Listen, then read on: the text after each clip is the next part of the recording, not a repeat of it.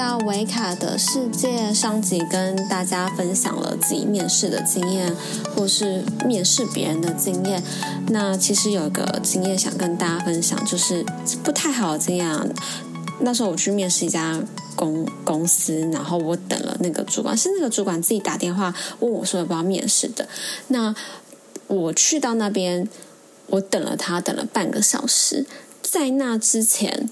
没有任何的通知，是问了我才知道哦，他才跟我说哦，那你可能要等他一下，这样大约半个小时。现在这边我心里面就已经有点扣分了。那到遇看到他的时候，嗯，其实我真的不知道那个主管他到底要的人是什么，他反而给我的感觉是他不知道他要的人是什么，甚至他的工作内容很没有个很明确。告诉你要什么事情，他就是告诉你说，哦，就是因为他的职称是主管，他说他就说，哦，就是我请你干嘛你就干嘛。那中间可能有接触汽车美容啊，或者接触餐饮啊，或者是接触金流啊，你可以从中学习到一些股票的东西。其但其实能学到什么？因为这我应征的也不是金融业。如果我要真的学习股票的话，那我就去应征金融业啊就好啦。说不定还可以，就是我就往这个方面走就好啦。但他给我感觉就是，他可能也不知道他自己想要什么。那那一场就是我只是开了一个天价的薪水，结束这回合。对，没错，是突然想到的故事。那接下来的话就是告诉大家履历要怎么写，要记得听下去哦。从头天开始说好了。其实我还是看到我在面试别人的时候。我看了那么多履历，我还是会看到很多，例如说，嗯，头贴不太明显的，就真的不知道看不清楚他的长相。我觉得，除非你真的、真的、真的、真的不喜欢、不想要，非常坚决不让人家看你的长相，不然你还是放一个明显一点的，就是五官很清瘦啊，然后没有卡到头啊，没有卡到你的下巴，或是没有那种只有半张脸的，不然你放就是。你要么就是放一个人家看清楚，要么就是不要放，不要放一个就是看不太清楚，然后有放对没放这种，然后再来就是不要放，不能说自拍照不好，可是你要让他看起来没有那么像自拍照，就是一走卡脸的一张大头，然后最好是有微笑的，然后很清楚可以看到你的五官。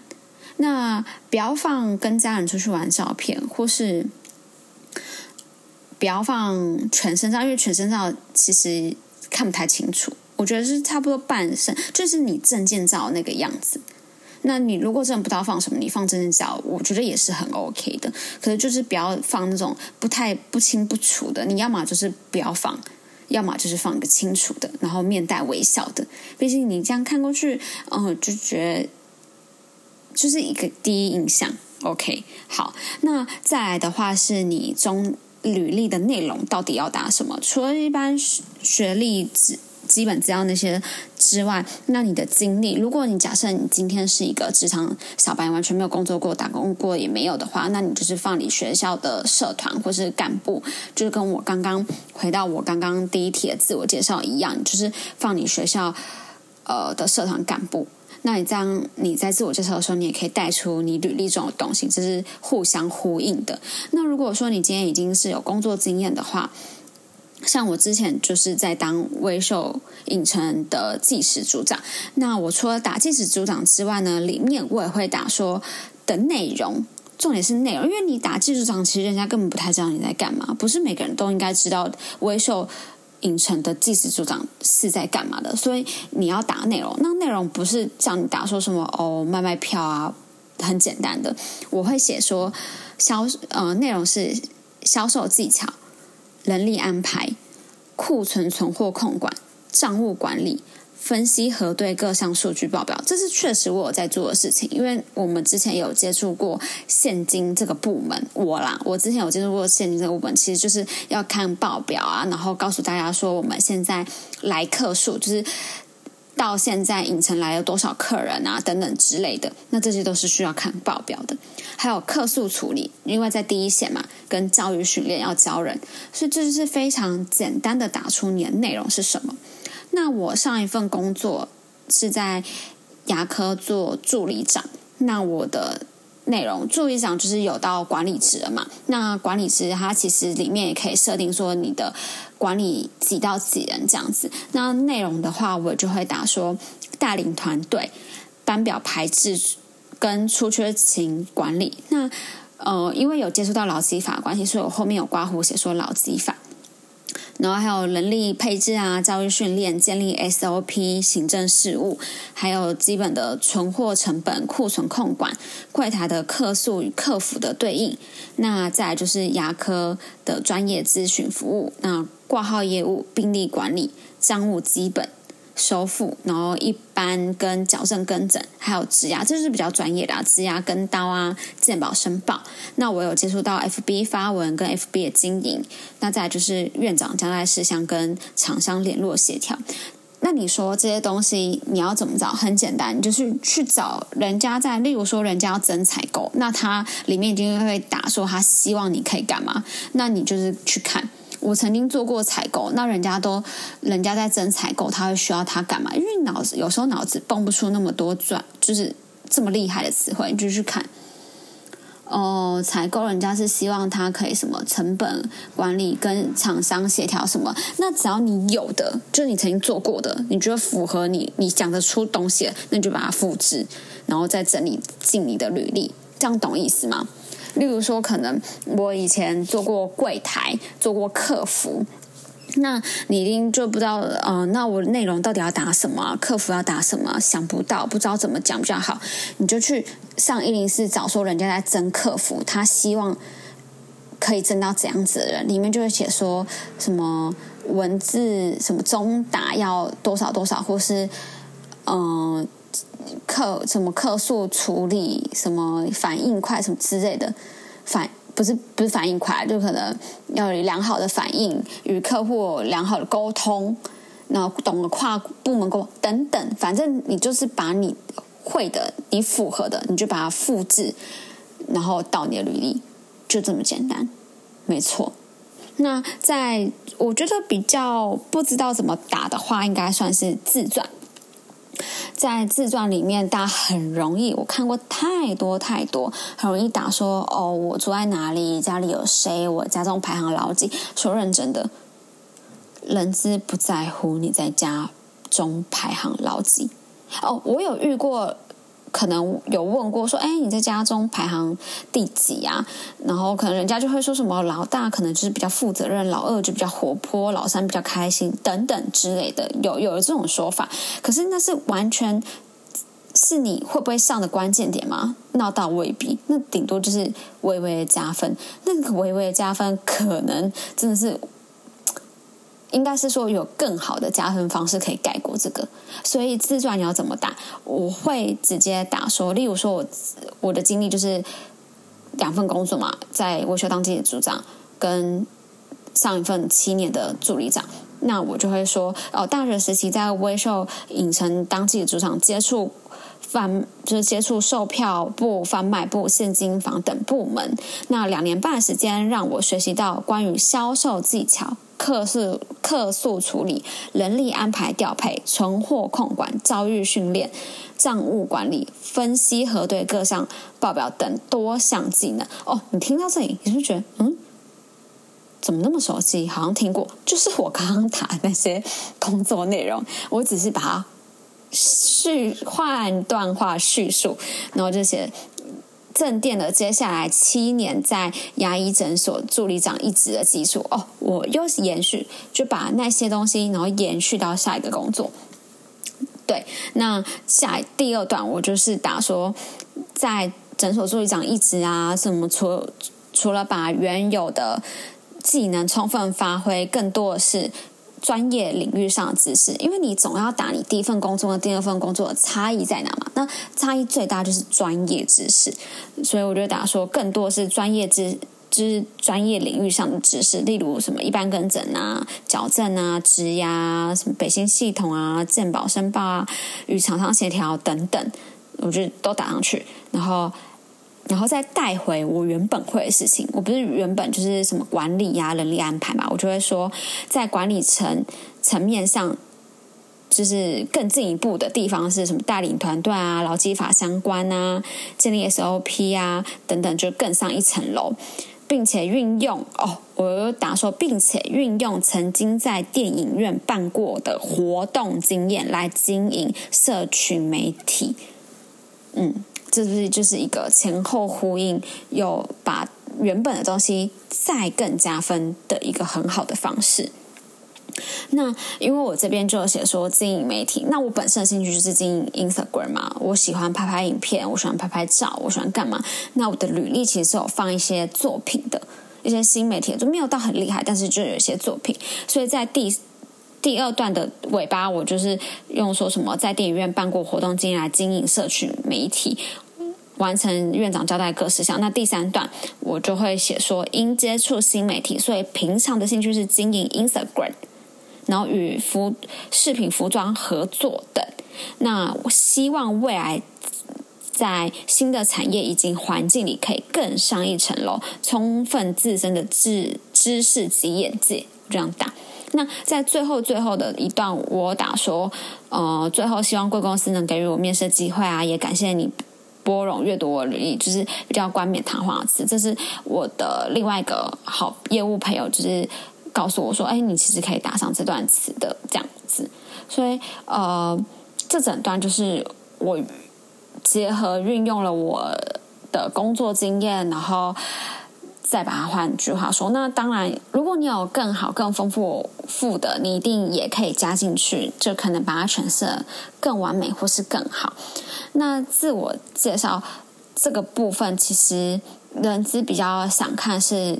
你的叙述的逻辑性，它不见得那么长。我觉得真的是简单扼要，因为不是每个人都有那么多的时间去看每一篇，就是其实都是稍微带过、稍微看过，但是不代表说你就不打这件事情，因为你去应征一家公司，你带上你自己的履历，在。他问你东西的时候，你就是在讲你自传上面打的东西，就可以直接看。那他在那边看到说：“哦，嗯，他就会对更深，应该是有更深的印象。就是你讲，因为你一直在重复，就是讲那些嘛。从我一开始的工作内容，我就在讲说我销售技巧啊、管理呀，就是人力安排啊。然后我自传又在讲这个，然后我嘴巴又在讲这个，那他就是对你这个人的印象就会很深，就是哦。”你是一个有领导才能的人，或者哦，你是一个管理接触管管理职，你要你有什么呃，就是处理客诉的经验啊，销售技巧，那这就是你拿得出来的东西，你必须你游刃有余的东西，这就是你的优势。那我们就是简单来说，就是销售自己，那你一定就是要拿出你的优势嘛，你总不能就我去那边，然后我就说哦，嗯。嗯，就讲不出一个所以然来，然后或是就是你总不能履历写 A，然后你讲 B，就是可能履历写这样，然后你就说哦，我讲述的时候你有什么优点？我打字很快，嗯，人家说嗯，打字很快什么意思？你哪个工作经验跟打字有快很很快有关系吗？嗯，没有啊，那你为什么会说你自己打字很快？那你又要去讲说你为什么要讲这个，就很奇怪。那我其实有遇过一个，我比较觉得有几个比较特别经，就是面去面试比较特别的经验，就是有一个面面试官，他把我履历从头到尾细细的问了一遍，从我的毕业的学校，我说：“哎，你毕业这个你都在学什么？”然后我说：“我打就是我校刊社。”说：“哦，那你校刊社，那你校刊社都在干嘛？”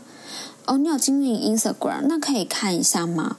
嗯，你之前在助理当助理长，那你助理长都在干嘛？那你人力安排这，那你都怎么安排？那你的建立 SOP 是什么？那哦，还有一个问题，我也觉得蛮多面试官会问的，就是你从中遇到的困难是什么？那我那时候的回答就是，因为当初我在上个工作待七年的时候，我们是从零开始。那我就会说，从一开始，就是我觉得比较难的地方在于一开始建立 SOP 的时候，有很多需要磨合的地方，所以那那段时光是比较辛苦的。不过，就是熬过那段时光了。团队也会比较顺畅跟流畅。就这个回答其实就很 OK，因为刚开始一定是最辛苦的嘛。那如果你不是刚进去，那你可以说什么？你可以说，嗯，在一开始学习的过程中，因为是接触新的东西，所以比较困难。不过，呃，因为学习力很快哦，你可以又带到你自己优势，你学习力很快，吸收很快，所以你看看你那时候当初几个月上手，说哦，所以蛮蛮快就上手。你不用讲说哦，一个月上手也不用，你就说哦，蛮快就上手了。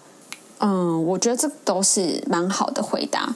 或是如果像牙科，如果你待牙科，然后你也不是助理长，你可以说，哦，在一开始学习专业知识，因为这是对你来说是一个新又深的东西，所以在学习的过程中一定是比较困难的地方。比方说，哦哦，最困难就是我每天进到公司的那一刻，我觉得我要上班了，很困难。天哪，那真的。真的是没救了，没救了。或者你觉得最困难的那一刻是我要跟就是主管说话，我觉得很困难。那你到哪里都是要跟主管说话，或者你说什么哦，我最困难的地方是我面对老板的时候。可你到哪里都有老板，所以亲爱的，请你不要回答这种这种 NG 的说法。那我们再绕回来刚刚。那个面试官，他就是每个都问的非常的详细，然后问说啊，这个干嘛？这个干嘛？这个干嘛？那我也是都一一的，就是说出来。那他最有趣的是，他还问我说：“哎，我最近有想要矫正，那那个矫正是什么？”那这个因为也讲到专业嘛，那我当然就可以看啊侃侃而谈了。但是虽虽然最后我没有去他那边上班，不过我觉得这是一个蛮妙的。哦，我还有遇到一个面试官，他问了一个我觉得蛮好的问题。那目前我没有遇到任何一个面试官，甚至连我自己都没有想到的一个问题。他就问我说：“平常心情不好的时候都怎么解闷，都怎么消遣？”诶，其实我觉得这个问题蛮好的，因为他非常理解到这就是工作，工作一定不可能是快乐的，诶，难免都会有。心情，不管是这工作是因为工作，还因为是任何的任何，你难免都会有心情不好的时候。但你都怎么排解掉它？我觉得这其实蛮重要的，因为，嗯，你不能永远都是这样快快乐乐，然后压抑自己吧，这久了也会生病。那我觉得你要懂得排解你自己的，嗯，心情不好跟你的压力大，你才可以工作的长久。所以其实。我觉得这个面试官的问题蛮好的。那当然，我的话就是刚就是就是一般你怎么排解就怎么排解，就是有运动啊，有听音乐啊。那我自己的排解方式是看电影，或是就是看电影。那你不要回答什么喝酒，我觉得这这个就太不 OK。因为我有遇过，说我问他说：“哎，那你平常兴趣是什么？”他就说喝酒。我说：“嗯，OK，好。”嗯，但是。如果你要讲喝酒，我觉得没有不行。可是你要怎么把这个喝酒讲的漂亮？说哦，我平常兴趣就是会跟几个朋友去小酌，那小酌听起来就很 OK 啊。因为其实谁不喝，就谁不小酌，就谁不品酒。你要把它讲的，就是你是品酒，你不是烂醉那种。可是因为那个就是。我当初面试的那个人，他就是说我平常就是跟朋友唱 K，就是一个吊儿郎当的感觉，唱 KTV 啊、喝酒啊这样，你就会觉得嗯很不 OK，谢谢。所以其实我觉得这个面试官的问题让我非常的印象深刻。那在那一场面试中，其实我跟他也聊得蛮来的，我们就是也有聊到一些其他的事情，就是在职场上遇到一些小猫猫。杂杂的一些小事情，其实聊的也还蛮来的。不过后来，嗯，我也没有特别，我也没有去那家公司啊。不过这是让我印象蛮深刻的。对，那以上就是今天的分享。如果有什么我没有回答到的、没有注意到的，然后你想问的、你想知道的，任何的任何。都可以留言，或是私信我 IG 给我。那喜欢我声音，喜欢我故事，喜欢我分享记得，给我五星好评。我们下次见，拜拜。